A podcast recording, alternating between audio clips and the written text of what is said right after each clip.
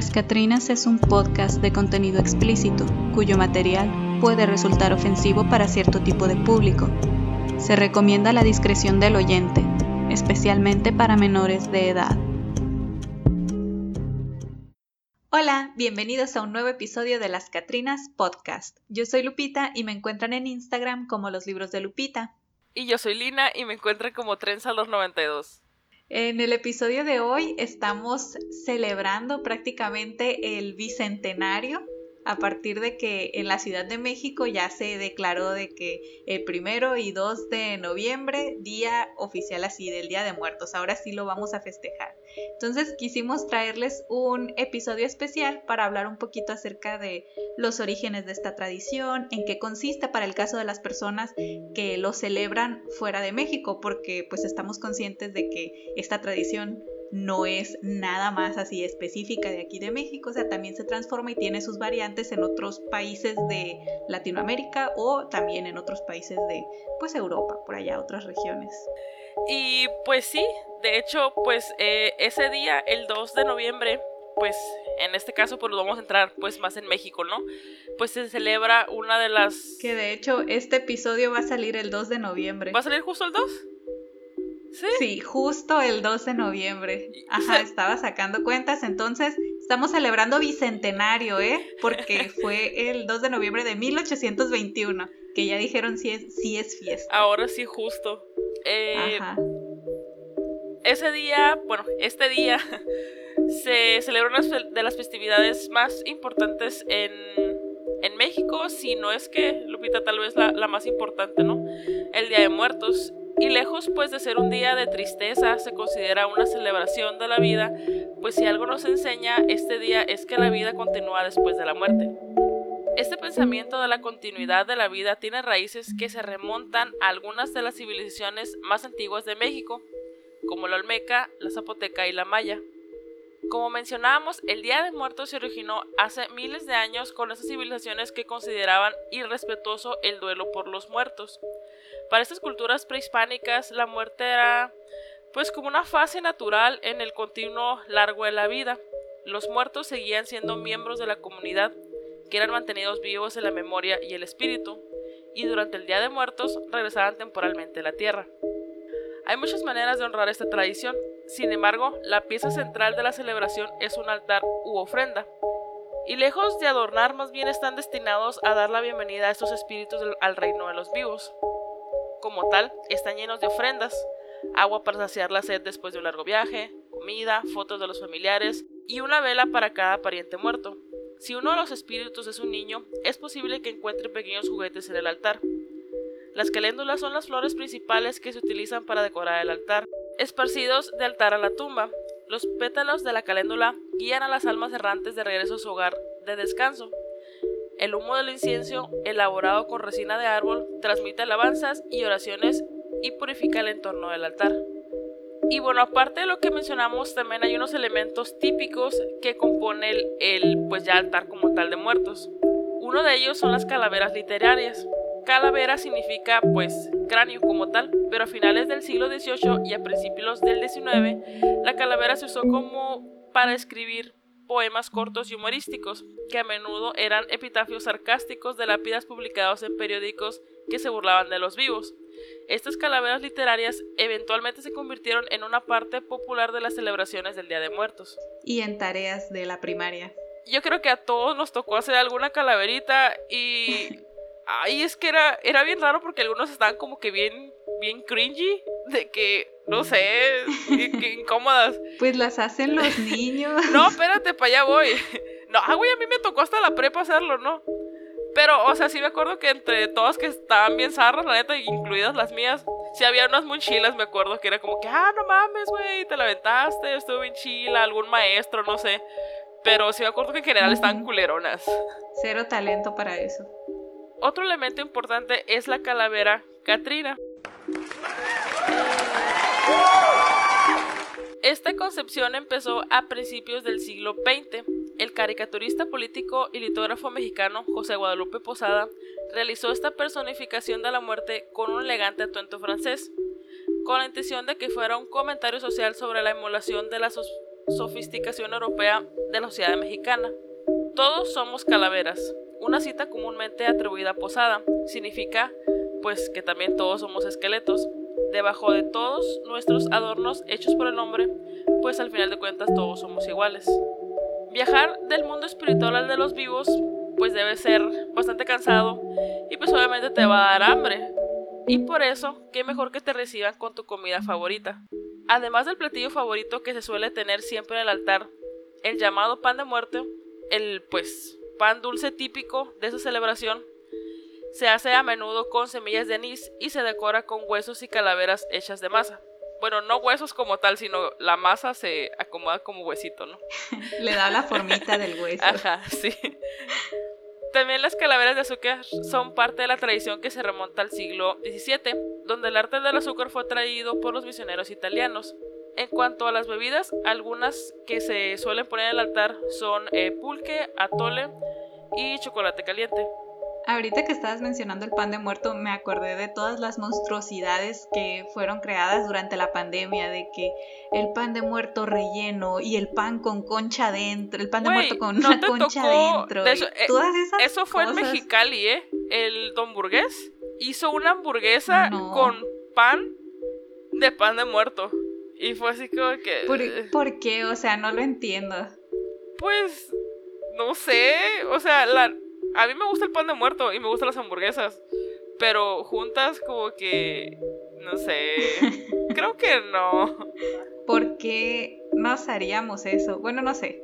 Hay muchas personas que dicen, ah, pues para tener la experiencia de, de, pues comértelo alguna vez en la vida, ¿no? Pero yo la neta paso, no, no me gusta. Yo, yo la verdad sí soy muy, casi no me gusta experimentar, por ejemplo, si voy a un lugar y me gusta un chingo algo, eh, solo pedir lo mismo, pues. De repente sí es como que, bueno, pues alguna otra cosa, pero no me gusta porque en cuanto a comida, ¿no? Si es como que si yo sé que me gusta esto y pido otra cosa para experimentar y no me gusta, me voy a emperrar porque es como que, ah, qué pendeja, hubiera pedido lo otro, ¿no?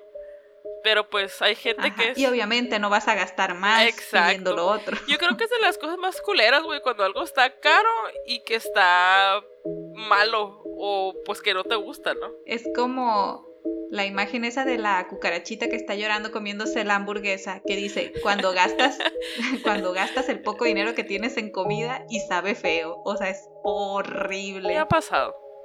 Yo también, o sea, tengo como mis comidas seguras en ciertos lugares y es de voy y eso es lo que pido, ni necesito ver el menú. Y ya que me están diciendo, ay, es que tienes que probar este, que no sé qué, yo, bueno, pídelo y me das. Ajá, ya si me gusta, pues ya la siguiente. y luego ya ahí veo. No me voy a quemar este Porque yo sí lo aplico así de que pido algo y, y es de que, ah, pues prueba de aquí si quieres, a ver si te gusta y ya luego lo pides. Pero si no les ofrezco, por favor, no agarren de mi comida porque eso sí me molesta mucho. Joy doesn't share food. Sí, ay, no. mira, mira, o sea, no tengo problema si me piden, así que, oye, ¿te puedo agarrar? Y yo, ah, claro, adelante. Pero si nomás van de atascados a meter la mano a mi comida, uy, o sea, yo sí me enojo. No, de perdida es como que, oye, me das que de por sí ya es como, no sé, ¿no? O ya si no te gusta pedir, mínimo digo, ¡ay, qué bueno se ve! Y ahí que medio se te salga la babilla y es como que, bueno, pues agarra, quiere. Pero así a la pelada nomás de meter la manota, pues la neta no. Fair enough. Otro elemento importante son los disfraces. El que el Día de los Muertos sea considerado un día de celebración y fiesta, pues ahora sí que también parte de esta celebración, pues también hay diversión y por eso mucha gente suele pues eh, disfrazarse de catrinas, de calaveras o pues de algo representativo ese día. También es muy común ver eh, pues en este Día de Muertos el famoso papel picado, que de hecho yo creo que pues no nomás lo vemos en ese día, sino pues siempre, o sea, es como que bien común ir a algún restaurante o no sé, y pues ver este tipo de pues artesanía podría ser es todo un arte. O sea, se avientan diseños bien complejos que figuras yo así de a la bestia, eso en una playera o algo así. Muy llamativo. Y pues, eh, pues el nombre describe perfectamente cómo está hecho, es decir, pues cortado o picado. El papel es colocado en varias capas y luego perforan las capas con distintas figuras y una vez terminado se colocan en distintos lugares, tanto como en altares como en las calles en esta celebración. Me acordé de en la primaria cuando nos ponían a hacer las decoraciones que para la revolución, la independencia, Día de Muertos, era de, y a ver, ¿quién va a trabajar con papel picado? Y yo así de, yo no, por favor. Y yo hacía las cadenas así, las horribles que nada más, así como las os, así. No, o sea, que nada más pegas así como si fueran pulseras y las pones así, como si fueran anillos. Es todo lo que sabía hacer. Y yo así como que yo las pego estas, yo me encargo de esto. Qué triste. Y pues el Día de Muertos, como lo conocemos ahora, tiene raíces católicas, celtas y hasta romanas. Ya en otro episodio del podcast, cuando hablábamos sobre, eh, sobre, el origen de Halloween, que fue en la primera temporada, mencionamos que con la conquista y la conversión de distintos territorios al catolicismo, se mezclaron las creencias nativas con las cristianas y surgieron pues las tradiciones actuales. En este caso, los católico-cristianos se apropiaron de los días y festividades del fin de año celta, el Samhain, y estas fueron mezcladas con la, con la, festividad romana Feralia, que es de adoración a los muertos, y pues al llegar aquí, en tiempos de la conquista, la festividad de la víspera de todos los santos, sumadas a las tradiciones aztecas de celebración del retorno de las almas de los difuntos, resultaron en la celebración del Día de Muertos. La concepción prehispánica sobre la muerte involucraba la creencia de que las almas de los muertos necesitaban ser removidas de sus cuerpos, y esto era un proceso realizado por Tlaltecutli, la diosa de la tierra, quien se, encargaba de arrancar el alma del cuerpo, devorar los restos, incluyendo la sangre, y luego debía parir, así tal cual un parto, parir el alma de la persona en el otro plano, para que pudiera iniciar su viaje hacia el Mictlán. Esta es la razón por la que los aztecas enterraban a los muertos para que pudieran ser devorados por esta deidad. El viaje que emprendía el alma para atravesar los distintos niveles del inframundo hasta llegar al noveno y último, el Mictlán, ahí los recibiría Mictlantecutli, el dios del Mictlán, y todo este viaje duraba cuatro años por lo que en cada aniversario luctuoso durante ese tiempo se colocaban ofrendas para el difunto que incluían comida, agua y cosas que pudiera necesitar para el viaje. Además de que cuando recién fallecía la persona, pues lo enterraban con todas estas cosas que más utilizaba, le ponían también un poquito de pues comida, todo lo que pudiera necesitar para emprender ese viaje. De hecho, para facilitar ese mismo viaje, o sea, de llegar hasta el inframundo, se enterraba con los difuntos a un solo escuintle, estos perritos preciosos que parece que están calvos. Pues son, los, son estos perritos los que conocen el camino hacia el otro Laredo. Aquí es importante mencionar de que los aztecas tenían la creencia de que si una persona maltrataba a los perritos, los choloscuintles no lo ayudarían a llegar al Mictlán y se quedarían vagando por siempre como espíritus errantes.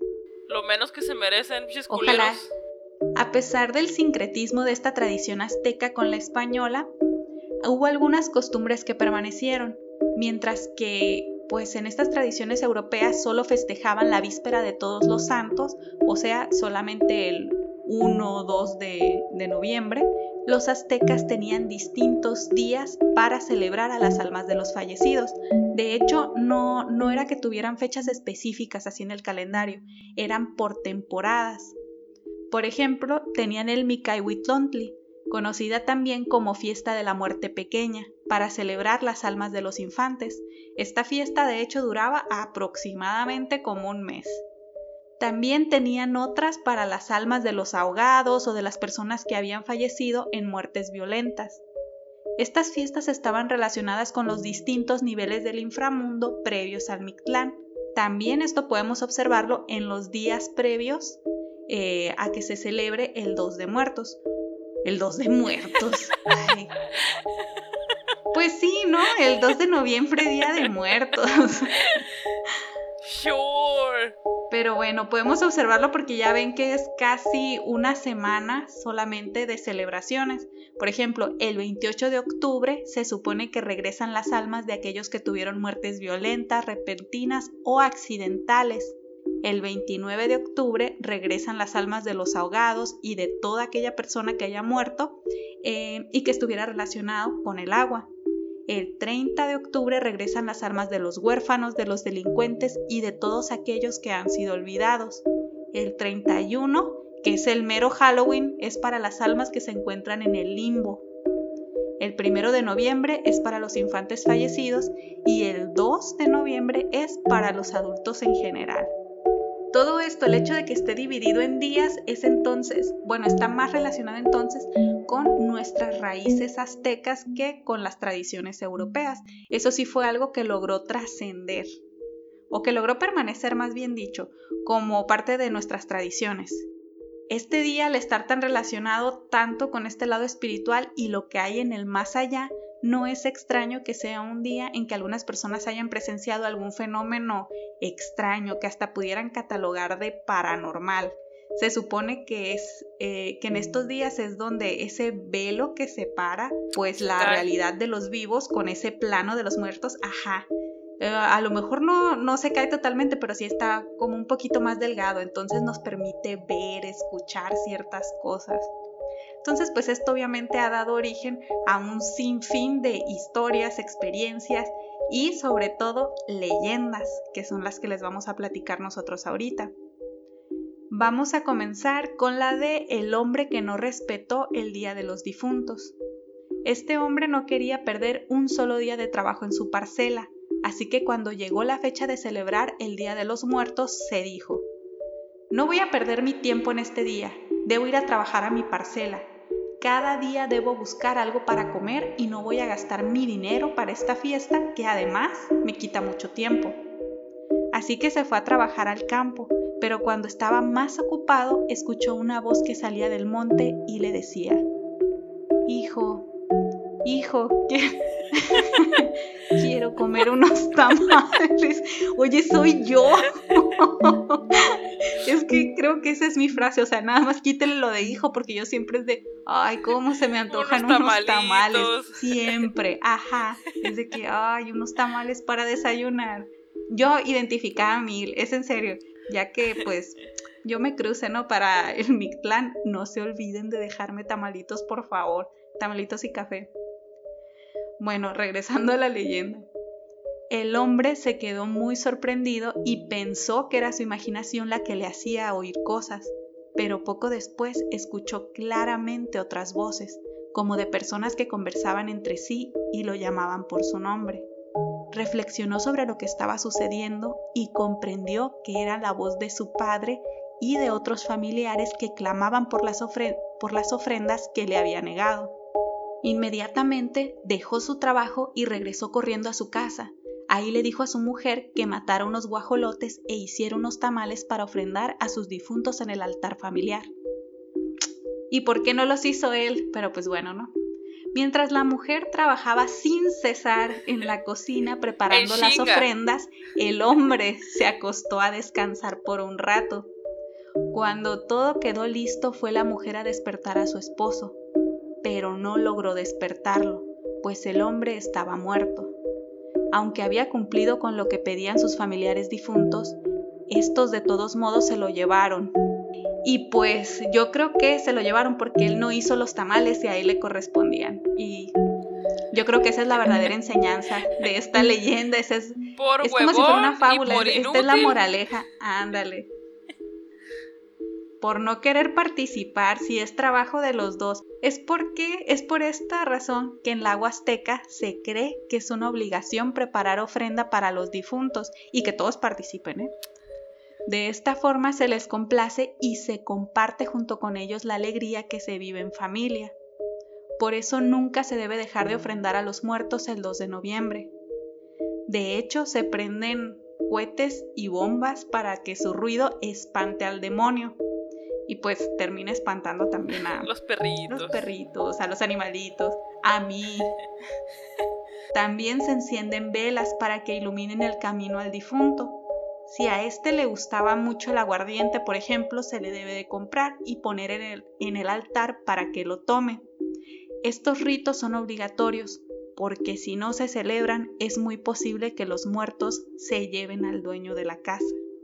Así que revisen a nombre de quién están las escrituras. Muy importante. Solo digo.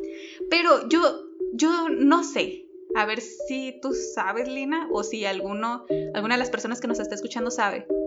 ¿Qué pasa con la comida del altar o con las bebidas del altar? O sea, ¿se puede comer después? ¿O se tira a la basura? ¿O qué se hace con ella? Ya se cargó con la vibra de los muertos y si te lo comes, pues... Según yo... Patricio? Según yo no se debe de comer, güey. Pues no sé. Oye, no. O sea, no lo digo porque me la haya comido en alguna ocasión, ¿verdad? Simplemente no sé qué se hace con ella. Yo, bueno, las veces que me ha tocado hacer, pues en la escuela, ¿verdad? Pues siempre se tiraba. Ajá. Cuando recogíamos todo, pues. Pues no faltaba el güey ahí, pichi, que, ah, pues debe el pichi pan de muerto, ¿no? Y así, pero normalmente yo me acuerdo que tirábamos todo. No sé, estaría bueno que alguien Es diferente cuando es en el, en el panteón, porque pues ahí sí se deja, pues. Ah, bueno, en el panteón ahí se queda, ajá. Pero por ejemplo, si tú pones en tu casa un altarcito y pusiste la botella de tequila, eh, los tamalitos y así, obviamente ahí no los vas a dejar hasta que se pudran, ¿verdad? Pues el tequila sí, No sé si se tiran, pues no sé, no sé, no sé, no sé qué hacer en ese, en ese contexto. Pero pues ahí denos ideas, díganos qué hacen ustedes, si ustedes tiran las cosas del altar o si no ponen altar. Pues mira, yo te digo, yo no soy tan eh, pues de celebrar ese día, pero tengo varios amigos que sí. Y me acuerdo, por ejemplo, de, de ir a la casa de un amigo eh, que pues falleció, un, hermano de él. Y, y me ha tocado, güey, ver, ver el altar puesto.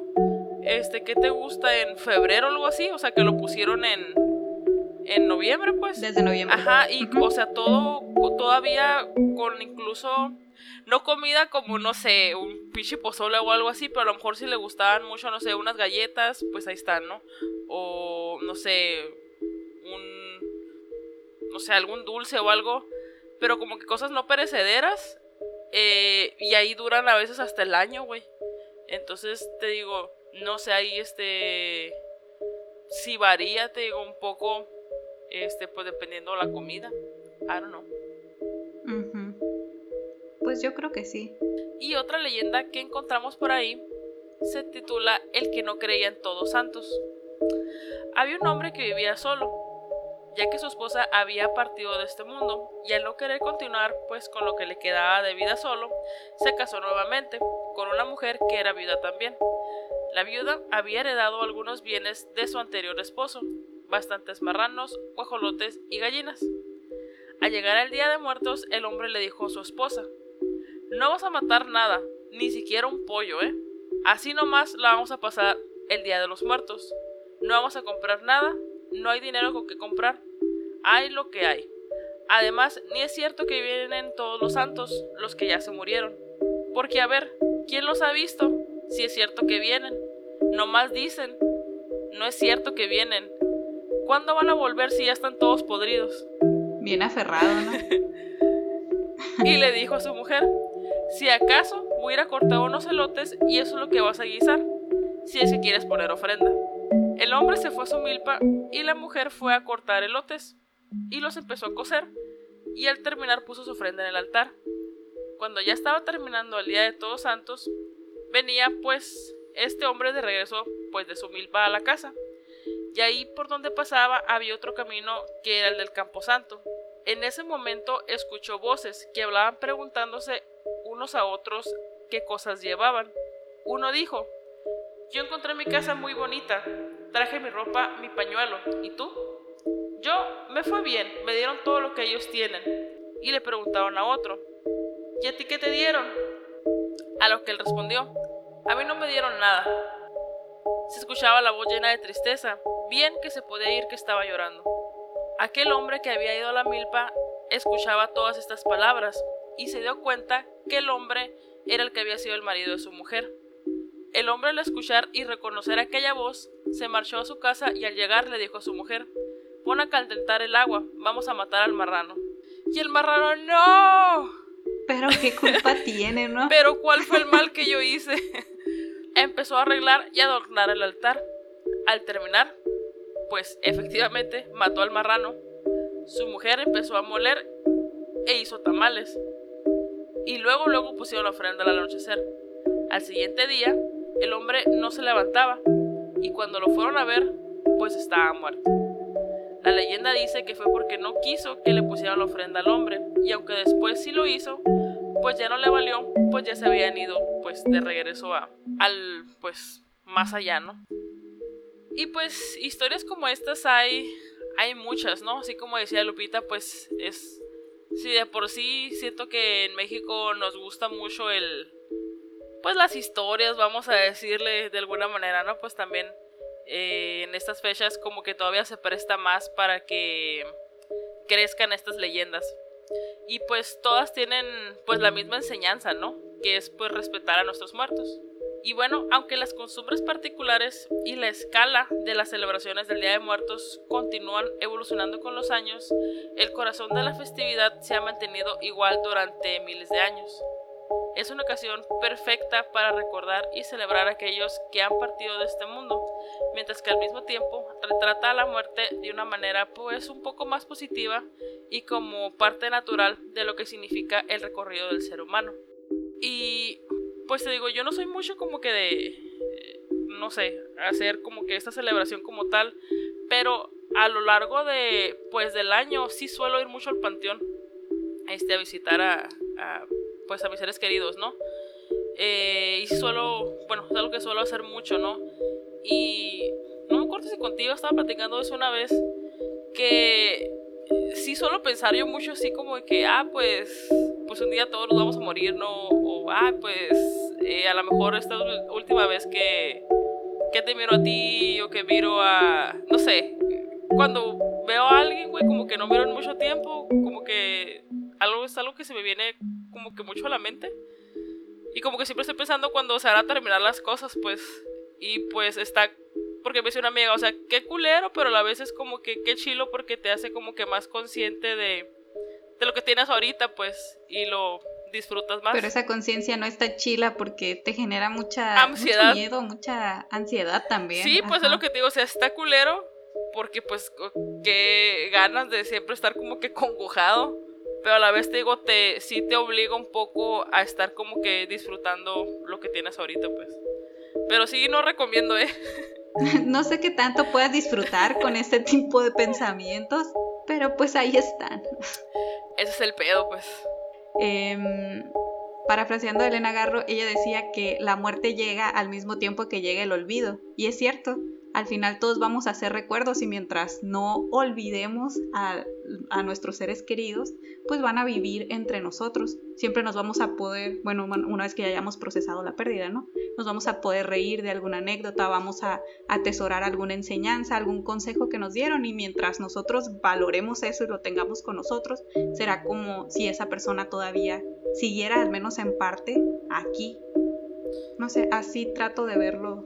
Bueno, trato de verlo de esa manera porque también me preocupa mucho la, la cuestión de la muerte, pero ahorita ya con las recomendaciones les platicaré un poquito más acerca de eso.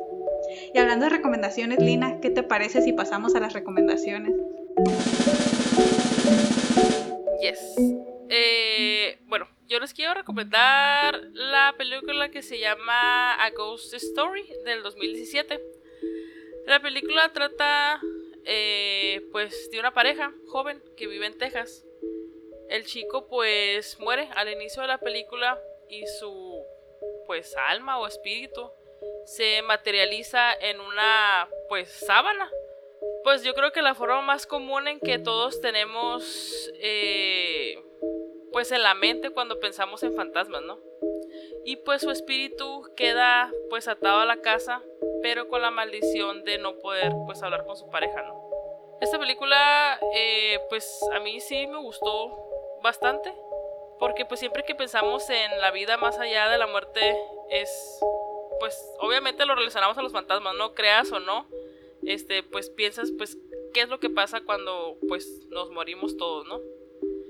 Esos espíritus que se quedan eh, atrapados y que pues son los culpables de pues las casas embrujadas, ¿no? porque se dice que están embrujadas. A veces demonios, pero continúa.